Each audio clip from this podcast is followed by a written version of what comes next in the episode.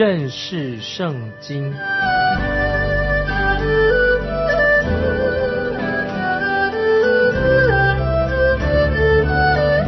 认识上帝的话，把上帝的话带到全世界。本节目是由认识圣经机构和环球广播电台联合制作，欢迎收听。亲爱的听众朋友，你好，欢迎收听认识圣经。我是麦基牧师。我们看希伯来书，希伯来书第二章十八节，希伯来书第二章十八节，他自己既然被试探而受苦，就能搭救被试探的人。听众朋友，希伯来书二章十八节非常重要。他自己既然被试探而受苦，就能搭救被试探的人。他自己已经受了试探而受苦了。试探什么意思呢？可以翻译作试验，神的试验。主耶稣被试探，不只是长达了四十天，那是一个很特别、很特别的试探。主耶稣他一生其实都在受试探。我们要仔细的默想这一节的经文的意义，因为有人或许不同意我要说的这个问题，特别是与主耶稣受试探有关系。可以问这样一个问题：主耶稣可能被试探胜过他吗？耶稣也会堕落犯罪吗？听众朋友，这个答案是否定的。不，当我们说到一个人因为受试探而犯罪、做错了事情，其实就是指我们有机会、有可能做错事情、犯罪的。我们自己也想做那些不好的事情、做错事情，所以这个机会就是一个试探，遇到这种试探的一个机会。但是做决定要做坏事的人。犯罪的人做错事情了，那个就是做错事，那么这个就是一个罪。犯罪的意念本身，这个犯罪的意念已经就是罪的。但是主耶稣没有犯罪的意念，耶稣他自己他不是罪人，但是主耶稣会遇到一种机会让他去犯罪。魔鬼撒旦知道主耶稣，特别在进食四十天之后，身体很疲累软弱，也肚子非常饥饿，于是。撒旦就开始要试探耶稣了，就对耶稣说：“你为什么不把这些石头变成食物呢？变成面包呢？”如果听众朋友啊，你去过那个地方，你就知道那个地方到处都是石头。当然，这对耶稣来是一个试探。主耶稣当然可以有能力把石头变成食物，但是主耶稣他没有这样做，因为主耶稣其实他所面对的试探。比我们所遇见的试探大得多，听众朋友，我要告诉你，如果我可以把石头变成食物的话，那么我就会去做面包买卖的生意的，可以开个面包店的。主耶稣当然可以这样做，但是主耶稣他没有，他拒绝了试探。主耶稣有机会这样做，那么这个对他来说就是一个试探。但是主耶稣没有向试探屈服，他不要被试探胜过。他不会因为他是神就被屈服了，来行一个神迹。他没有屈服。这里我要再问一个问题：主耶稣会犯罪吗？答案是否定的。主耶稣不可能犯罪。试探的目的到底在哪里呢？听众朋友也是说，为什么有试探呢？目的在哪里呢？那我认为我可以用一个例子来做这样的回答。我自己小时候住在一个大河的旁边。在夏天的时候，河水很少，几乎没有水，少到连屋顶上啊，我们的屋顶上木板上那钉子都从来不会生锈，因为没有什么水。可是，一到了冬天，河上竟然可以停一条大船。那么现在这个小镇已经没有了，但是在我小时候住在那个地方的时候，后来就建了一条铁路，穿过这个小镇，也越过经过这条大河。有一年冬天闹了水灾的。洪水就把这个铁路的桥冲垮了。那这座桥是用木头造的，于是铁路的公司就派人来改建一个用钢铁来造一个桥，取代了原来的木桥。那么这座钢桥刚刚完工的时候，那么就来了两辆消防车，重型的消防车进到这个小城里面，那就停在这个新的桥上。那么开始就鸣放这个警笛，发出这警笛的声音。那么我们那个小镇，因为从来没有听过这种警笛的响声啊，那很这很兴奋，于是我们都跑到桥那边去看。那么我们站在那里，就看到镇上就有人问这个工程师，建筑这个桥的工程师说：“然后你们在做什么？”那么这工程师回答说：“我们要试验这一座桥，把这个桥做试验。”就有人就问，继续问他说：“那这座桥会不会垮下来呀？”这位工程师啊，建桥的工程师就笑着说：“当然不会。”那么他说：“既然不会，那么你为什么要试验这一座钢桥呢？”那这个工程师就回答说：“我们把这两台重型消防车停在桥上，要证明，就是说要做一个证明，这个桥不会垮的。”那么我们看到主耶稣受试探的目的在哪里呢？就是要证明他的身份。他就是那位神，这很重要。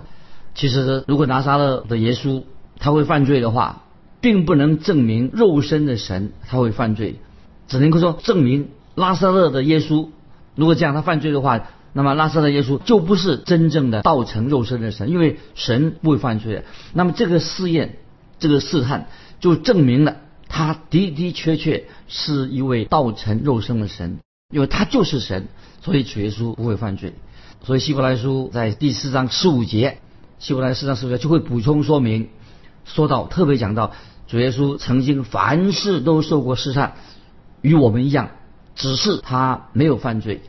那么也是经文也说，他自己既然被试探而受苦，就能搭救被试探的人。这个说的太好了，搭救什么意思呢？他就能搭救被试探的人的意思就是说，他能够帮助，他能够协助我们来救助我们。因为主耶稣他自己受过试探，他就能够帮助其他受试探的人能脱离试探。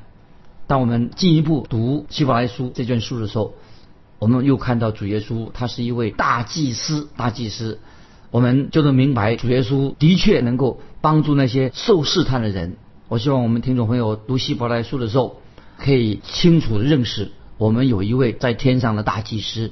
他是活的大祭司，现在这位大祭司就坐在父神的右边，太奇妙了。更好的是，我们可以随时都向他这位大祭司求帮助。有时听众朋友，我晚上就有时睡不着觉，翻来覆去失眠了，也许我就因为可能心中有些重担，那么这个时候啊，我就可以仰望神，求告神，因为我们在天上的大祭司，他认识我，他了解我麦基这个人。那么我可以把我的重担交托给他。当黑夜来临的时候，你我我们走过人生的死荫的幽谷的时候，听众朋友千万不要忘记，我们有一位大祭司在那里可以帮助我们。不管在我们人生当中发生了什么事情，不论面临着怎样的试探，主耶稣这位大祭司他一定能够帮助我们。那么我所担心的是什么呢？听众朋友，我所担心的，我们就是没有去寻求。这位大祭司的帮助，我们把他忘记了。我们想靠我们自己，靠自己力量单打独斗。亲爱的听众朋友，我们随时都可以来到主耶稣面前，寻求他的帮助，因为主耶稣他愿意要我们去寻求他的帮助。希伯来书第三章就说到，在我们现在进到希伯来书第三章，就说到耶稣基督超越的、超过了摩西。我们已经看过啊，耶稣基督。超越所有的先知，众先知，耶稣也超过了。刚才我们看完，刚刚读完，主耶稣已经也超越了天使。现在我们要看耶稣基督，他是超越旧约的摩西。我们看希伯来书三章一节，同盟天朝的圣洁弟兄啊，那么应当思想我们所认为使者为大祭司的耶稣。这张经文太好了。这张的原文一开始用两个字，因此，因此这两个字，那这是我认为个人认为保罗这封书信，保罗所做的的一个重要的原因，因为保罗他的书信里面很习惯用因此，或者有时用因此，有时他用所以这类的字形，因此或所以都是保罗喜欢用的，当做这个语气的转换或者连接一段的他所的思想表达保罗他的想法，现在。摆在我们眼前的经文就说到，因此，这个意思是很非常好，很丰富。这两个字就可以像这个像门的转动一样，这个门既可以从后面打开，也可以从前面关起来。你可以把这样的这个门开关转动关起来或者打开作为一个标记，就像你走在一个快速路上，你走走一条主要的干道的时候，那么你会看到什么呢？看到一些交通的标志。那么这个标志就是告诉你，标志有时斜上要注意两边来车。因此，所以这刚才我们读这个经文三章第一节讲到“因此”这两个字，那么我们要回头看希伯来书的作者他已经说过的话，就让我们往前面看，向向前看，他要说些什么？那原文这个“因此”啊，他说“因此”啊，圣洁的弟兄啊，啊，这个弟兄什么意思呢？就是指。和保罗一样的啊，希伯来人指这些跟保罗同样的这些希伯来人。保罗是希伯来人，他称犹太人是他的弟兄。这些经文称他们做圣洁的弟兄。这个圣洁的弟兄啊，注意，不是说他们所做的事情，不是他们所做些事情，而是指圣洁的弟兄。圣洁就是说这些人，这些弟兄是分别为圣的，归给神的意思，就是他们是属于神的人。经文也说到同盟天朝的天朝，这是讲到以色列人啊，他们有一个属于他们的呼召，神呼召在地上，神给他们一个属于地上他们在地上的职分，地上的呼召啊，听众朋友要注意，旧约圣经当中啊，神给所有的以色列人有一个应许，这个应许是跟使以色列人跟这个世界上，在这个跟这个世界啊有密切的关系。我们知道啊，神应许从天上降下雨来，啊，神也应许赐给他们肥沃的地土，给他们有好的丰收。那么这是啊，神给以色列百姓在物质上的祝福。但是不但物神给我们物质的祝福，神也应许给他们什么属灵的祝福。这注意啊，这是很重要，给我们物质上的丰富，也给我们属灵的祝福。今天啊，有一种想法，这个想法什么呢？就是说，他认为说，这些物质的东西哈，不可以用在这个属灵的施工上啊。我要解释什么意思？他认为这种想法说，物质啊，那些东西是物质的东西，不可以用在啊属灵的施工上啊。听众朋友啊，这种分类是错误的啊，这观点有些可以说是一种错误的，因此就造造成啊，有些人说，哎呀，他说我们在教会里面呢，最好不要提钱的事情，不要提金钱的事情。听众朋友，金钱有问题吗？问题不在金钱，金钱是没有什么问题的，金钱不会有错误的，金钱可以用来做这个圣功，做这些属灵的事工。所以，当我听到有些人啊为某件事情祷告，他从来不提到关于金钱啊，他不敢说用金钱呢，他需要一些钱来支援帮助啊哪些福音的事工。我觉得这是这种想法是不正确的。比方说，今天啊，如果你要为宣教的事工，为了传福音的施工，祷告。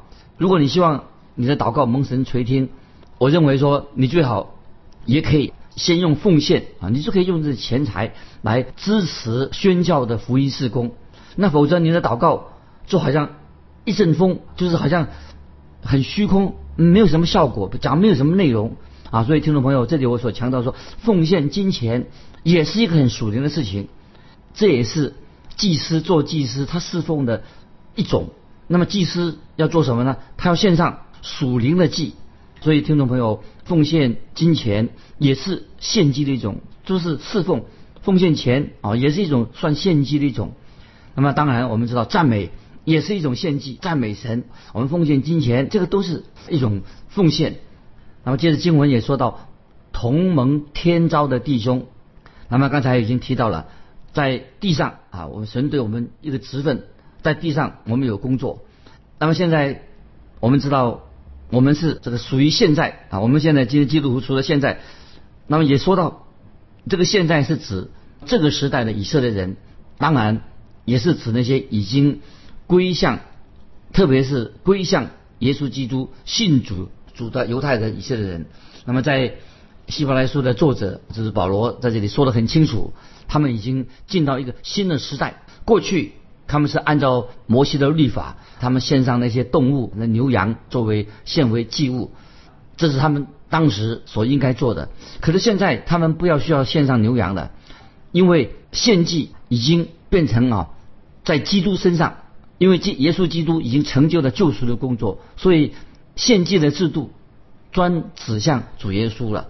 这些向主耶稣奉献的人、献身的人，他们就是就是蒙到现在基现在的基督徒或者现在的希希伯来信徒，他们有属天的呼召，神给他们有属地的一个祝福，在属地上，在地上，他们的职分没有消失。但是他们现在所做的都是可以说成为了赎天的呼召了，所以在这个经文里面就说到，他们是同盟天召的弟兄，就是从神啊，从主耶稣来给他们的呼召，他们是弟兄。曾有几位以色列的去到了以色列这个地方做宣教的，他们就希望把这件事情就是讲解关于是蒙召的事情。好让啊，今天我们听众朋友也能够明白是什么意思。那么这些到以色列去宣教的这些传道人、的宣教士，他们就向以色列的犹太人啊、以色列人做见证。那么他们以为啊，以为说向他们犹犹太人传福音，那么以后他们就不需要叫他们不要做犹太人了，就是意思以为他们以为说要那些犹太人不要继续做犹太人了。其实。这种观念啊是错误的，也不晓得从哪里来的。犹太人他们当然可以成为基督徒，那么意思就是说，我们任何一个人种，不论是哪一个国家的人，任何的哪一个族的人啊，哪一个省的人，都可以成为神的儿女。你成为神的儿女，并不要你要把放弃原来你的国籍，无论你是中国人，是哪哪一省的人，我们可以保留原来的省级，并没有啊要放弃的我们原来的国籍。所以我们并不需要啊，为了信了耶稣，那么我们成为神的儿女，要放弃自己的国籍。一个犹太人，他信了主以后，他仍然可以，仍然是个犹太人。那这是按照，只要你按照圣经的启示、圣经的教导继续往前行，我们就是同盟天召的人。盼望听众朋友啊，我们基督徒就是同盟天召的人。那么我们没有放弃，我们是不需要放弃我们是国籍。那么如果你如果你不关心希伯来书到底要写给谁的，那么也不关心啊希伯来书是在什么时候写的，听众朋友要注意这个问题。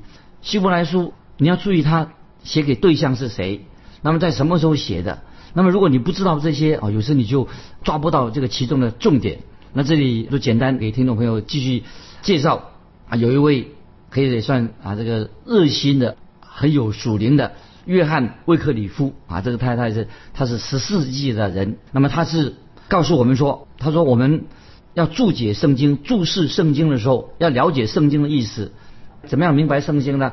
他告诉我们一些原则。他说，我们读圣经的时候要注意，要留意圣经本身说了什么。那么圣经所写的内容是什么？